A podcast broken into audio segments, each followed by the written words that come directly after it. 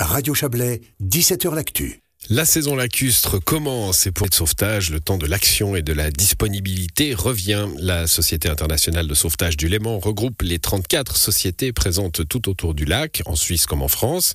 Et dans ces sociétés, les sauveteurs et les sauveteuses, j'imagine, on va en parler, sont tous euh, volontaires et bénévoles. On va lancer la saison avec vous, Bernard Chalon, bonsoir.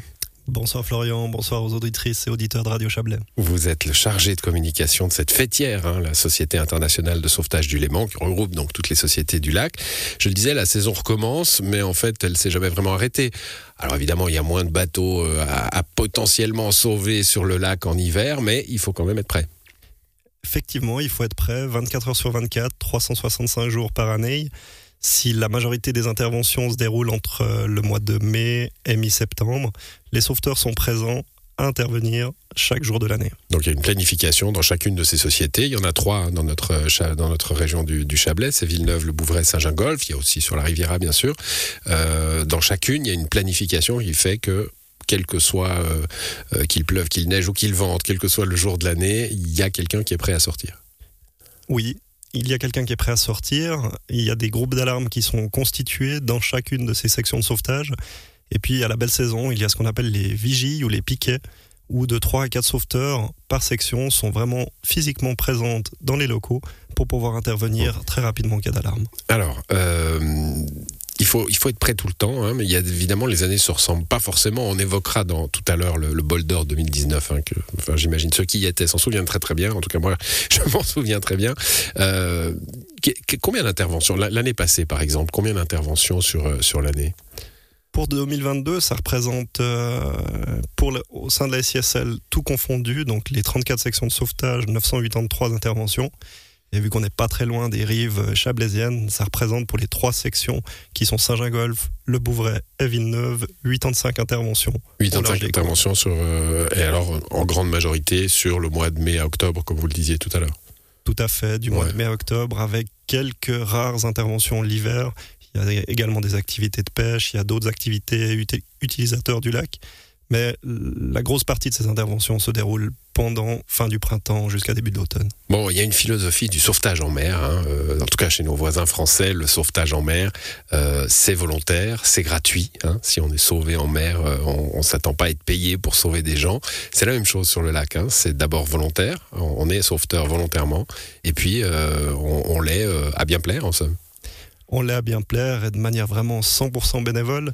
Euh, toutes et tous nos membres, vraiment, non seulement sont bénévoles, mais payent une cotisation pour faire partie Ah d'une oui. section de sauvetage.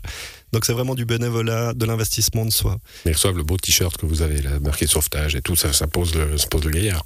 Alors, je ne sais pas si ça pose le gaillard, mais au sein des sections, oui, c'est les sections, voire même les membres qui payent pour pouvoir s'équiper, intervenir Ah là là. et être représentatifs. Bon, alors c'est vraiment du, du bénévolat et du volontariat. Vous avez dit tous et toutes, hein, ça répond à ma question d'introduction. Il y a des filles? Bien sûr qu'il y a des filles. Depuis 1885, création de la SISL.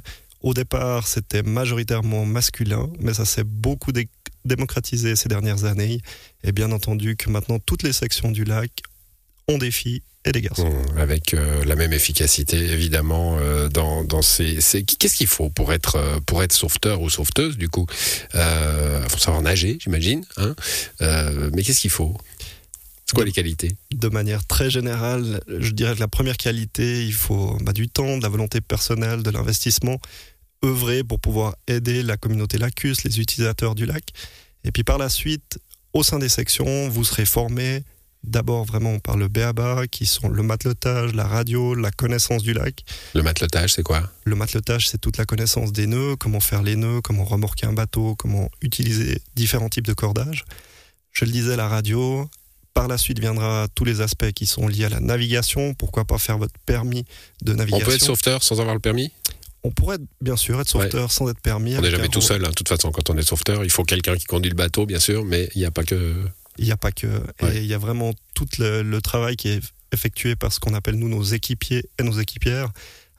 Un pilote seul, il fait rien sur un Ouais, bateau. bien sûr. Et puis ensuite, euh, le, le- le- le côté euh, premier soin, premier, euh, premier soin, là aussi, j'imagine vous avez des formations dans les sections pour, euh, pour les premiers soins qu'on peut apporter à quelqu'un qui serait en train de se noyer. Des formations qui sont initiales avec un brevet, par exemple BLS-AED, pour tout ce qui est réanimation et secours à des personnes qu'on trouverait sur le lac. Et par la suite, des, on va dire, ouais, des, formations. Spécialisations, des spécialisations, Mmh. exactement. Qui sont apportées soit par les sections, soit par la commission de formation de la SISL. Bon, on, a souvent fait dans cette émission, on a souvent parlé des pompiers, hein, euh, autres euh, euh, grands corps euh, euh, social, plus grand que vous d'ailleurs, hein, c'est partout les pompiers, qui, qui est basé aussi sur le volontariat dans notre pays et qui alors peine hein, souvent à, recruter avec aussi des changements de de- d'habitude. hein. Avant, on s'engageait pour presque pour la vie, en tout cas tant qu'on était en santé en tout cas, puis maintenant, bah, il y a euh, euh, la mobilité, on change de job, on change de vie, on change de canton, etc. On change de pays parfois. Euh, comment ça se passe chez les sauveteurs? C'est difficile aussi de, renouveler les effectifs? Difficile à l'heure actuelle, non, mais un sauveteur peut être sauveteur dès l'âge de 13 ans. De 13 à 16 ans, on les considère, nous, comme des juniors. C'est vraiment des personnes en formation. Euh, les bases qui vont leur être transmises pour les connaissances du lac, pour les connaissances du sauvetage. Et après des 16 ans, d'être un, sauveteur accompli, on va dire, après grosso modo une, année de, une bonne année de formation. Et oui, c'est vraiment le même principe dans du 100% bénévolat. Il n'est pas nécessaire d'être obligé d'habiter au sein d'une, ou en tout cas à proximité d'une section de sauvetage, mais on voit quand même qu'il est compliqué de recruter 100% bénévoles, ça devient compliqué. Oui.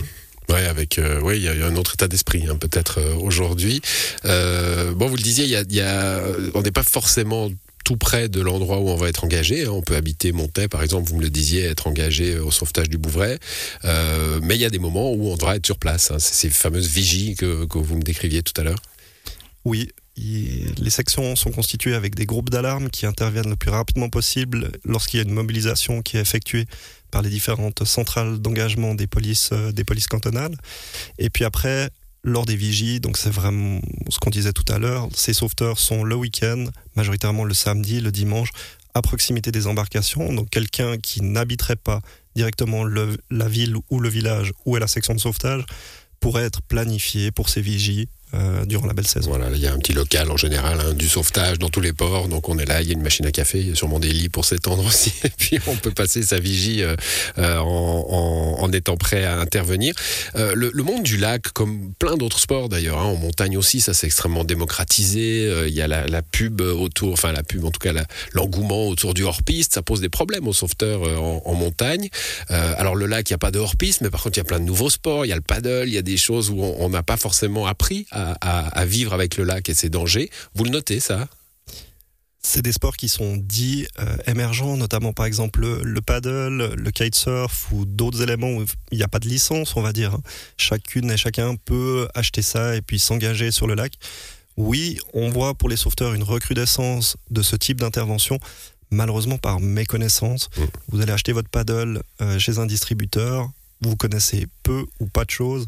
Dix minutes après, vous êtes au bord du lac, il est gonflé, vous vous engagez sans avoir forcément connaissance de la météo, des problématiques qui pourraient survenir, de la température de l'eau, de, des, vents qui peuvent être changeants, des connaissances même de base du lac. Bon, bah, comme on le dit souvent, euh, il faut connaître la montagne pour aller en montagne. Il faut s'intéresser à la montagne pour aller en montagne. Il faut aussi s'intéresser au lac pour, euh, pour être en, en sécurité sur le lac. Merci en tout cas d'être venu nous en parler. Euh, je, je, bah, tiens, on voulait évoquer ce bol d'or quand même de 2019. Hein. Que- quelle journée en, en, en quelques minutes, le temps a changé. Et en quelques heures, vous avez eu quoi Euh, des, des dizaines d'interventions? Oui, ça a représenté en 2019, hein, en quelques minutes, la météo qui s'est déchaînée. Plus de 36 interventions en moins de deux heures tout autour du lac. C'est quelque chose. Ouais, surtout chez nous d'ailleurs. hein. C'est surtout parce que les bateaux étaient là, étaient, étaient euh, dans, dans l'est, euh, dans l'est du lac. Euh, le, le gros des bateaux, en tout cas, hein, c'était la fin d'après-midi, donc le, le gros de la flotte était, était dans notre région, et là, ça avait vraiment été cataclysmique. Vous y étiez? Alors effectivement, j'y étais en fin de journée en 2019, Mm. tout autour du lac, hein, pas forcément que dans le haut lac. Ça a été cataclysmique, mais ça a représenté beaucoup d'investissements, beaucoup de travail bénévole le jour J en moins de quelques heures pour nos sauveteuses et nos sauveteurs. Bon, ben on souhaite une belle, euh, une belle saison et, et beaucoup de courage à, à vos collègues euh, sauveteuses et sauveteurs euh, du Léman pour cette saison euh, 2023. Merci à vous, Bernard Chalon, d'être venu nous en parler. Bonne soirée. Merci pareillement, bonne soirée. Et c'est la fin de cette émission pour ce soir et cette semaine. À l'édition soir, il y avait Vincent Douce, notre confrère de Radio Fribourg, et, et son reportage en Ukraine.